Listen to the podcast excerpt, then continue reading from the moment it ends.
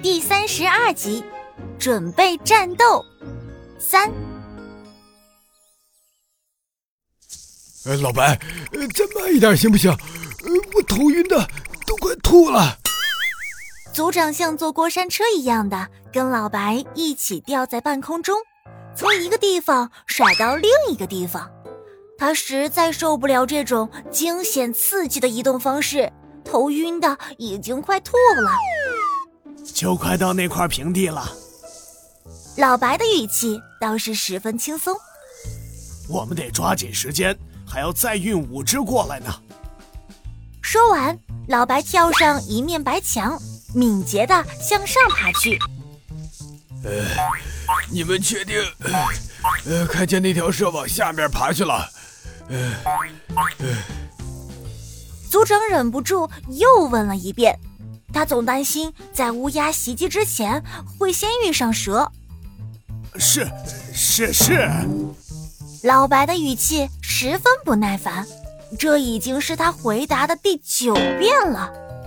呃，呃，真奇怪了，呃，十一他一只蚂蚁，怎么会知道蛇一定，呃，会向下爬到杂物里面去呢？呃，呃。大蚕又捣鼓起来。你确定？还没等他说完，老白又腾空飞了起来。大蚕只好紧紧地闭上眼睛，顺便也闭上了嘴。老白忍不住想：这条大虫子好是好，就是太絮叨。终于，老白落在一面墙上，继续向高处爬去。这面墙正好处在两扇窗户之间，在一块高高钉在墙上的木质隔板上，老白停了下来。马上就到了，就在前面。老白对大蚕说：“这张隔板上零散的放着几个装粉笔的牛皮纸盒子，这些老式粉笔因为粉尘太大，早被淘汰了。”所以这架子连带盒子上落着厚厚一层尘土，显然很久没人打扫过这个地方了。老白穿过两个盒子，来到第三个最大也看起来最厚实的盒子跟前。这盒子的开口朝着墙面，上面布满了蛛丝。老白小心翼翼地拨开侧面一层蛛丝。这就是我的秘密基地，请进吧。说着，他对族长比了一个请的手势。大蚕钻了进去，六十八正在里面等候他们。嘿，老白，你这里面的宝贝可真不错呀！此时的六十八已经把刚才的事完全抛在脑后了。只见他每条腿上都串满了五颜六色、大小不一的彩珠。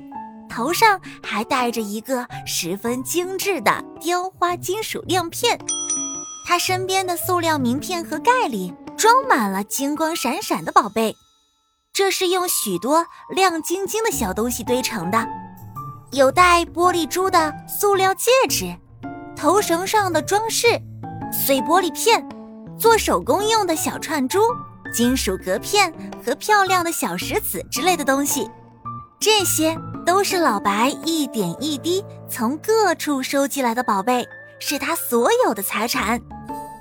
你别给我乱翻行不行？你这家伙倒是还挺有创意的。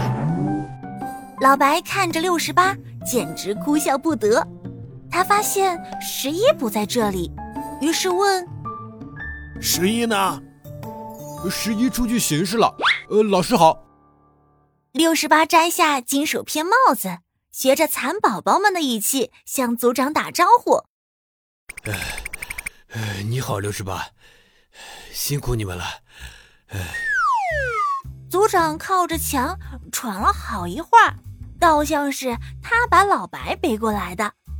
他打量着老白的秘密基地，这里面的空间布置的十分雅致，完全没有像外面那样的尘土飞扬。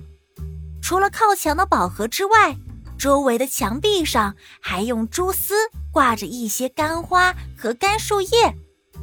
一块绿色的眼镜布充当地毯摆放在中央，上面还压着一块崭新的黄色橡皮。白大哥，你还挺有情调的嘛！大蚕揶揄道：“一看你这种虫子就是饱汉子不知饿汉子饥。你知道那些母蜘蛛有多挑剔，有多难搞？现在可不比当年了，找个媳妇儿容易吗？你不仅得有网，有一手捕猎的好本事，还得有房有存款。”老白指指那个宝箱：“谁像你们这么好命，组织还负责发老婆？”老白，你能送我几个吗？我想回去送给我们公主殿下，嘿 嘿，她戴上这些珠子肯定更漂亮了。六十八双眼放光的欣赏着自己身上的漂亮珠子，老白无奈的摇了摇头说：“傻小子，你这叫打水漂，知道吗？不过你想要就送你几个吧，哥有的是。”